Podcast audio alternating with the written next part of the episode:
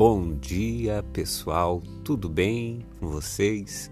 Estou aqui para começar a nossa a nossa saga de podcast a respeito do serviço social.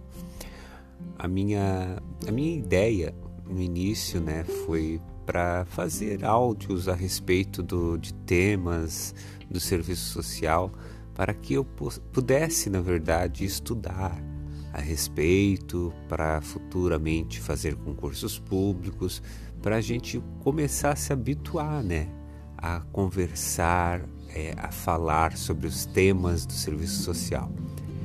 É lamentável, na verdade, porque não tem tantos é, materiais na internet a respeito do serviço social.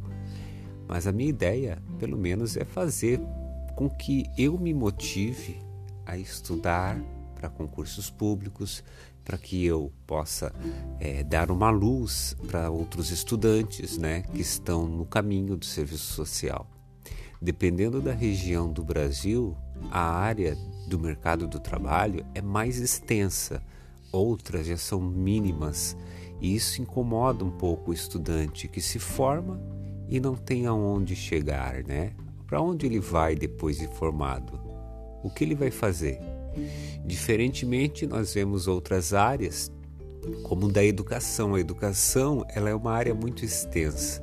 O pedagogo, quando ele se forma, ele na verdade ele já consegue quase de imediato uma, uma, uma vaga no mercado de trabalho. Mas e o assistente social?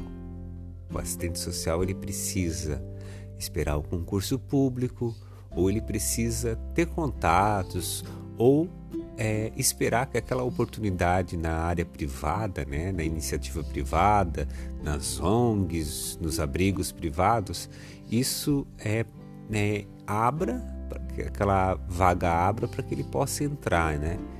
Mas é um caminho bem complicado para nós é, futuros assistentes sociais, né, que estamos nesse processo. É por isso que eu deixo essa reflexão aqui nesse primeiro podcast. Um bom dia, uma boa tarde, uma boa noite para vocês e bons estudos.